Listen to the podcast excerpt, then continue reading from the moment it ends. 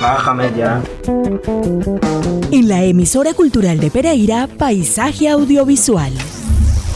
Le metiste efectos especiales. La movida audiovisual en Pereira y la región. Las producciones, sus realizadores, fotógrafos, guionistas, directores de arte, sonidistas y toda la agenda audiovisual.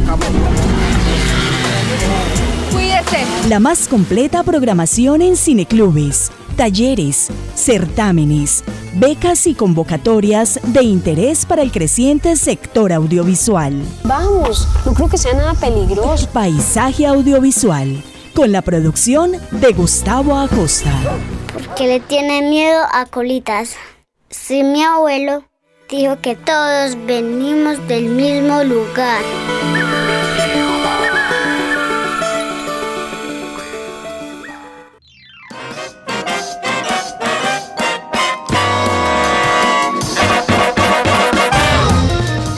Buenas tardes y bienvenidos a nuestro episodio número 168 de Paisaje Audiovisual.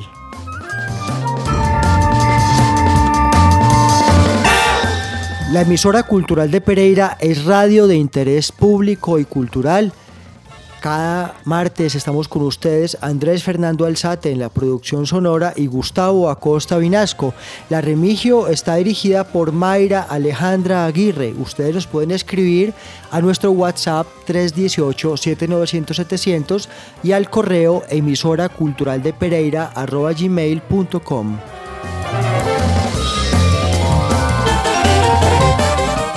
Para la tarde de hoy, martes, del último martes del mes de septiembre, cómo corre el año y asimismo el calendario audiovisual, pero seguimos allí con las novedades y sobre todo con los protagonistas, los profesionales que contribuyen a la industria.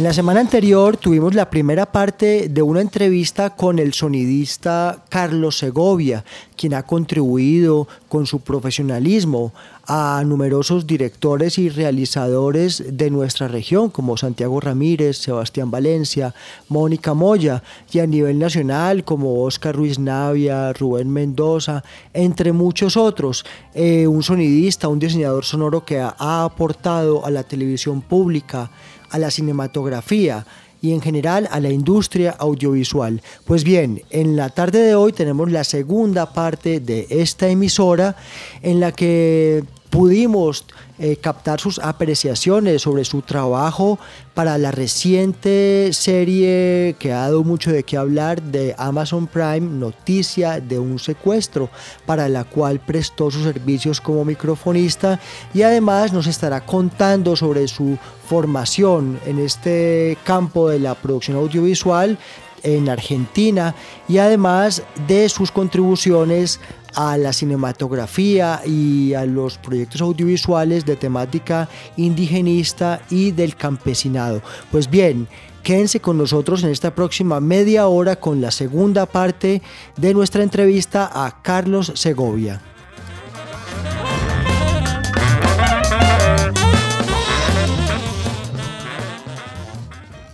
Yo quiero que en- nos detengamos un poquito en tu formación porque quiero destacar también el amplio espectro de la labor del diseñador sonoro o de quien trabaja con el sonido. Eh, el trabajo del arte del foley, el trabajo de los efectos. Eh, entonces yo, tú mencionaste tu llegada de Argentina, en efecto tú estudias en Argentina eh, por varios años. Eh, ¿Cómo llegas a Argentina? ¿Por qué razón? eh, qué aprendes allá y dónde se aprende lo que tú haces para que nuestra audiencia y sobre todo los jóvenes de, que están interesados en lo audiovisual sepan que eh, en el sonido también hay un- una gran oportunidad de, de profesionalizarse.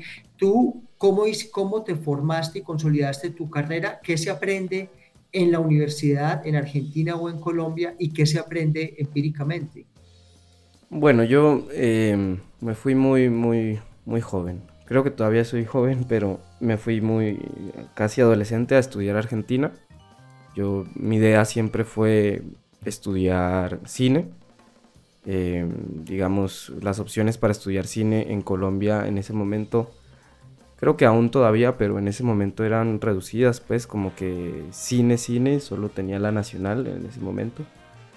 Entonces para mí, digamos que me daba como lo mismo irme a Bogotá que irme a, a, Buenos Aires, ¿no?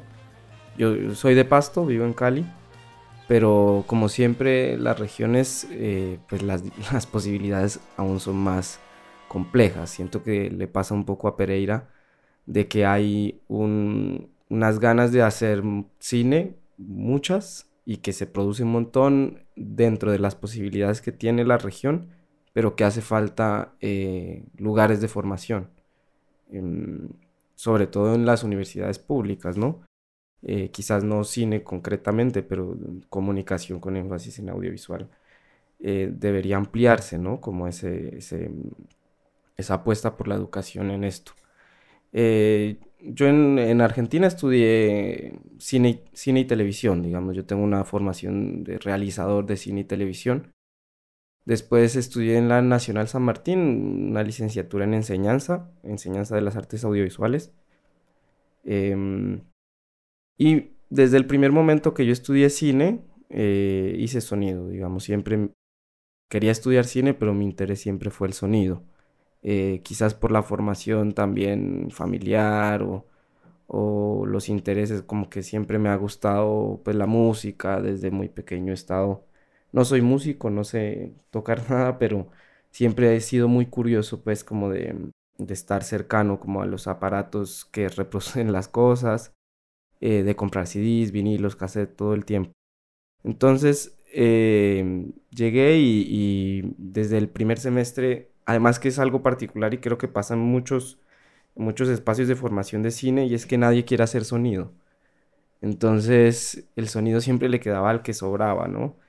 Y, o por la dificultad misma, o porque hay que tener un, un, oído, o porque hay que cargar la grabadora, porque se sienten muy comprometidos. ¿Por qué? Yo creo que es porque hay como un cierto miedo de, que pareciera que el sonido es una cuestión técnica o netamente matemática o de acústica, ¿no? Entonces como que yo me metí a estudiar cine para, qué sé yo, no, no, tener que ver con números o con, digamos, contenidos duros, pues. Entonces como que al sonido le, la gente le huye por eso, siento yo, ¿no? Y que eso también pasa en el set a veces, ¿no? como los, los directores, las directoras a veces como no entiendo muy bien de esto, entonces resolve vos y, y es todo lo contrario, ¿no? Obviamente hay unas cuestiones técnicas que, que quizás en una formación de solo cine no, no te lo dan. respondiendo a tu pregunta, quizás eso me tocó aprenderlo ya sobre la marcha, haciendo cosas, dañando cosas. Eh, pero pero es creo que lo más expresivo, ¿no? Yo, el, sonido, eh, digamos, yo siento que somos una sociedad eh, netamente visual, creo que es una herencia colonial el, que seamos tan visuales, esto, digamos, en, mi labor también como, como educador, que he sido más que todo educador popular en procesos de educación no formal, es algo en lo que insisto, que somos una sociedad visual y que creo que es una herencia colonial y que empezar a sentir y a pensar desde el sonido es justamente un ejercicio de colonial, ¿no? Em, porque es algo que no podemos eh, necesariamente racionalizar, eh, porque mm, tiene que ver más con las emociones, con los sentidos. Entonces... Porque nos cuesta escuchar también, nos cuesta mucho escuchar. Nos, nos, nos, nos toma una manera diferente de sentir eh, el mundo, ¿no? O lo que nos sucede. Eh, solo, solo escuchar es, un ejercicio que no hacemos a diario. Entonces, em, digamos que yo me fui por el lado del sonido porque me parecía eso lo, particular del sonido y lo sigo, lo sigo pensando y defendiendo. Y después, como te digo, ya em, cuando terminé, yo, digamos, hasta la tesis, la tesis que hacíamos era como dos cortos por curso, digamos y cada uno debía tener un rol, ser cabeza de equipo de, uno de los cortos y terminé siendo sonidista. Em, y al mismo tiempo, mientras estudié, hice una serie, una serie web, todo con las cosas más precarias que se podía tener. Hice una serie y dos películas, dos largos de ficción en Argentina con una Tascam y un boom. Eh, obviamente si alguien las escucha ahora quizás no las escuche tan bonito, pero, pero se hicieron pues con, las ganas de aprender con, y con la recursividad pues y con, el sentido de, estar comprometido con el sonido como, como la manera más expresiva que yo tengo para, contar y para, para sentir.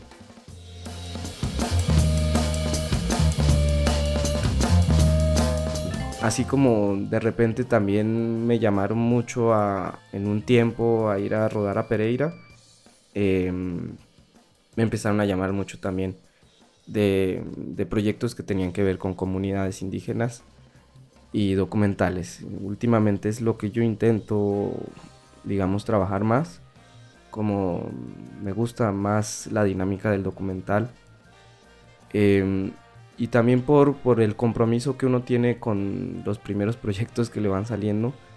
Eh, digamos que esas películas seguramente suenen más bonito porque uno le pone el corazón, ¿no? Entonces eh, pude trabajar en un... Hay una película que, que, para mí es muy significativa de las que he hecho, que el sonista es Camilo Martínez, mi amigo y socio, eh, que se llama Panquiaco, un, un largometraje, un documental panameño de eh, Ana Elena Tejera, eh, que tiene que ver con, digamos, es con cosmogonía cuna. Em, yo fui el editor de ambientes y efectos y mm, fue muy interesante el trabajo, digamos. Eh, Ana mm, nos, nos, dijo y nos puso a leer y nosotros por supuesto contentos nos pusimos a, aprender sobre cosmogonía cuna hablando con el protagonista, con Cebaldo, digamos a la distancia quizás o en sus escritos, Camilo sí de primera mano. Eh, y, las consignas eran un poco locas, pero muy interesantes porque eran ejercicios sonoros eh, difíciles, pero muy profundos. Entonces era como eh, de los efectos y los ambientes en la primera parte, quisiera que leas cómo es el nacimiento del mundo según el pueblo cuna y que eso se traduzca sonoramente. Entonces, no queda como... Pero el trabajo... El trabajo finalmente creo que, está muy lindo, muy sentido. Eh, creo que el mismo Cebaldo eh, le ha gustado. entonces, digamos que son proyectos en los que uno, como tiene compromiso también eh, como vos decís, ideológico y ético y que además son temas que a uno le interesan. Entonces, pues se toma más tiempo y, investiga. Digamos que el trabajo de, por lo menos que yo hago, no es solamente como técnico en el sentido de que estén bien los niveles, que tenga tales o cuales elementos, que los paneos, que la compresión, que la ecualización, sino que me tomo el trabajo como de investigar, ¿no?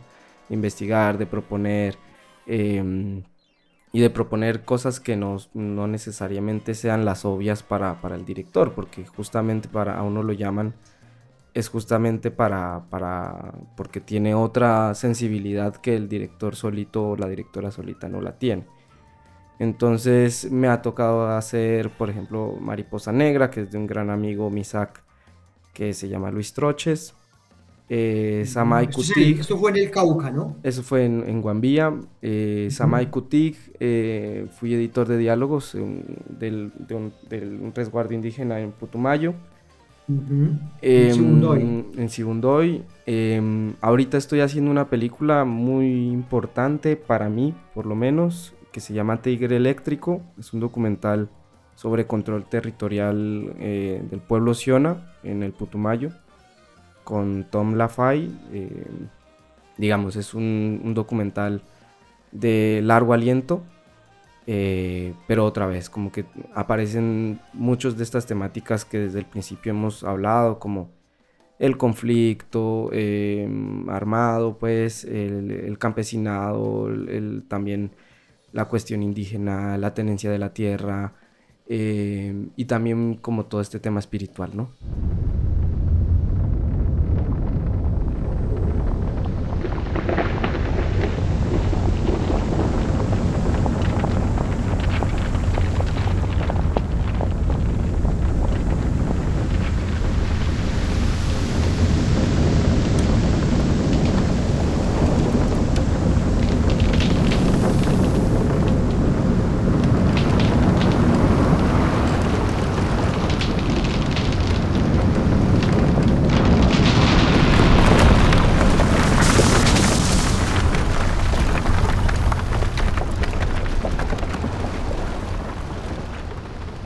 eh, quiero que hablemos de tu participación como microfonista en la serie de ficción Noticia de un secuestro que acaba de lanzar Amazon Prime eh, y que ha dado mucho de qué hablar y que evidentemente eh, permite más, más difusión. me imagino que a nivel de producción había mucho más generosidad en recursos. Fue un trabajo muy difícil muy, muy difícil, eh, complejo, digamos, con todas las eh, aristas que, que, tiene trabajar para una gran producción. Yo, eh, sinceramente, no, no, había trabajado en un proyecto tan grande, ¿no? Habíamos hecho estas series acá entre amigos, como, como te contaba, con Turbia, con Leonor. Em, y esto era, pues, ir a trabajar para una transnacional, Amazon. La transnacional o el, dueño es el, más rico del mundo. Entonces, eh, pues eran una producción gigante, digamos. Eh, dos unidades, 30 eh, camiones por unidad, era una locura, pues. Yo para, hablar de las cosas positivas de, mi trabajo en, Noticia de un Secuestro, es fundamentalmente haber trabajado con Juanma López, el sonidista, un sonidista español que, vive aquí en Colombia hace ya varios años. Em, fue mm, muy importante porque Juanma no solamente a este momento es eh, un, maestro y un referente del sonido, de, la gente que hace sonido aquí en Colombia, sino que pues también es un amigo, ¿no? somos ahora muy cercanos, muy amigos. Y, otra vez, como que yo pude encontrar, eh, suplir como todas estas dificultades que yo creo tienen estas formas de producción tan piramidales y monstruosas y grandes encontrando em, como un vínculo afectivo para poderse sobrellevar como estas cosas eh, con las que yo, a, las que a mí me cuesta, digamos, eh, trabajar en, en, ciertos entornos. Entonces Juanma fue muy generoso, pues su trabajo es mm, mm, contrario a lo que sucedía en toda la serie, que es eh, en el esquema de producción, que es supremamente piramidal, pues que uno siendo microfonista en un esquema tan clásico de producción, y tan grande es como quizás el menos importante eh, en el set. Em, Juanma compensaba un poco eso, ¿no? Como de intentar tener, si bien el equipo de sonido éramos dos, que eso es lo paradójico, ¿no? Mientras el equipo de luces eran 30 eh, personas, eh, del sonido 2, los, de cámara eran 8, sonido 2. Juan me intentaba que, fuera una relación como horizontal en términos eh, creativos, técnicos. Él era muy abierto, pues te consultaba, em, te dejaba me dejaba proponer cosas, eh, micrófonos, posiciones. Eh, entonces, y además algo muy importante que Juanma siempre insiste y es que el microfonista es el dueño del set, que es quien quien debe hacer o defender en este caso, en, este, en estos esquemas, si es defender eh, el, sonido, es el microfonista, porque es quien está eh, dándose cuenta de todo lo que está sucediendo adentro. Van a matar uno por uno a todos los secuestrados que tienen. Ayudémonos antes de que todo esto nos estalle en la cara.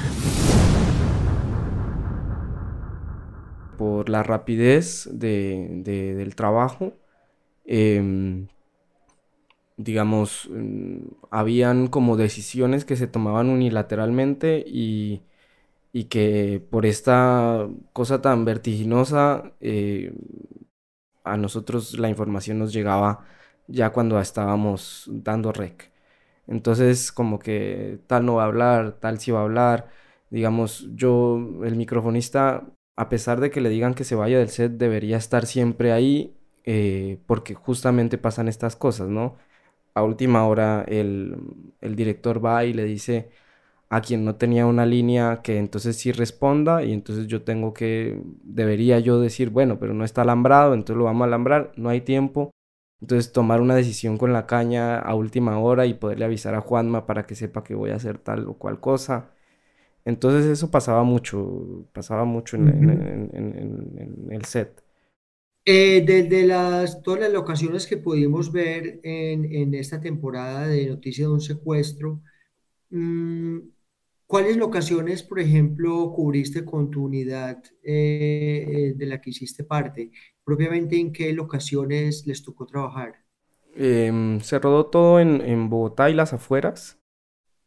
La mayoría de las, de las, de, digamos, de las fincas eh, narcos y, de, y del secuestro, eh, cuando están secuestradas, se hicieron a las afueras de Bogotá. Eh, y de ahí se simularon todas esas oficinas de, dentro, de, dentro de Bogotá. Lo único que yo no, que no estuvimos fue, en general, las dos unidades eh, estuvimos en todas las locaciones. De hecho, mm, pasó que esta serie se hizo en medio del COVID em, y en medio del estallido social eh, que pasó desde el 28 de abril. Justamente nosotros estábamos rodando. Entonces también, también por eso digo que fue muy difícil hacerla porque mientras, digamos, nosotros jugábamos a, a las películas, eh, en el país estaba pasando que estaban matando compañeros. Entonces eh, fue difícil por eso. Pero eh, también pasó que la unidad 1 se enfermó de COVID y nosotros creamos la unidad 2. Tuvimos que pasar a ser la unidad 1, pero la unidad 1 tenía dos microfonistas y, nosotros éramos dos, eh, el sonidista y un solo microfonista. Entonces, por eso también digamos que alcanzamos a estar en todas las locaciones. Lo único que no estuvimos es la parte del rescate, lo del helicóptero. Em, que ya, digamos, eso fue, se extendió el rodaje más de lo que eh, teníamos y, y nos reemplazaron. Nuestro sistema de justicia es una real mierda.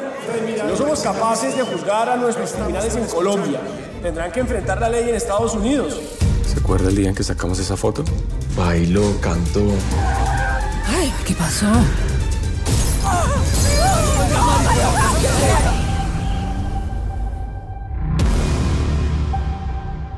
Un mensaje para, para los jóvenes que se están formando, que quieren y tienen ambiciones de ser narradores audiovisuales, eh, a veces con mucha ansiedad o deseo, pero que, qué se debe soportar en el camino y a qué, a qué hay que estar dispuesto para, para, para, llegar a estas instancias. Un trabajo muy bonito, yo creo que, un trabajo sentido si uno lo hace desde, desde eso, desde el gusto, desde el corazón y especialmente desde el compromiso. Eh, creo que si uno lo toma de esa manera, em, pues va a llegar a, a, a, buenos, a buenos puertos, a buenos sonidos. Yo creo que en este momento, justamente de todo esto que hemos hablado, el resumen es que deberíamos empezar a cambiar el paradigma de, la industria cultural, que, que, digamos está más afiliada a, que el éxito nuestro como hacedores, artesanos, técnicos del audiovisual sea poder llegar a, a trabajar para Netflix o para Amazon eh, cambiar el paradigma de la industria cultural a, empezar a pensar en soberanía cultural, ¿no? Entonces, eh, soberanía cultural es poder fortalecer la televisión pública y, el fondo y empezar a producir lo que a, nosotros nos, nos, interpela, ¿no? Que tiene que ver con las problemáticas locales, que tiene que ver con los ejercicios de memoria, que digamos ya hay un, gran recorrido en este momento de mucha gente que viene haciéndolo y que para mí, para mí ese ha sido como el, gran triunfo mío, ¿no? O con lo que yo me he sentido contento y, lleno el corazón, poder trabajar eh, con comunidades, poder trabajar, he trabajado mucho con películas que tienen que ver con el acuerdo de paz, eh, especialmente con compañeros firmantes. Em, entonces, creo que es eso, creo que debemos presionar para que ese paradigma de la industria cultural cambie hacia una soberanía cultural Y también creo básico que, que la cuestión de formación también la fortalezcamos, ¿no? En las regiones especialmente, que, que yo no tenga que volverme a ir a, a, Buenos Aires a estudiar porque no hayan posibilidades acá, sino quizás por gusto, y que en Pereira nadie se tenga que ir a otro lugar a estudiar eh, si quiere ser sonidista, sino que lo pueda hacer ahí. Y, en, y lo mismo en el mismo sentido en, toda, en las regiones, pues eso creo que es lo, lo más importante. Carlos, bienvenido siempre a Paisaje Audiovisual y a nuestra audiencia una feliz tarde. Y otra venir a visitarlo. Vamos a buscar la manera de que te saquen de aquí. En este país ya no se sabe quiénes son los verdaderos delincuentes. Yo estoy bien y espero que te consientan mucho. No le va a pasar nada. Y de aquí vamos a salir. Todas.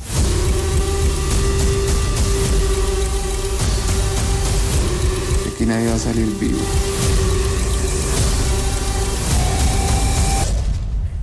Yo sí creo en la justicia.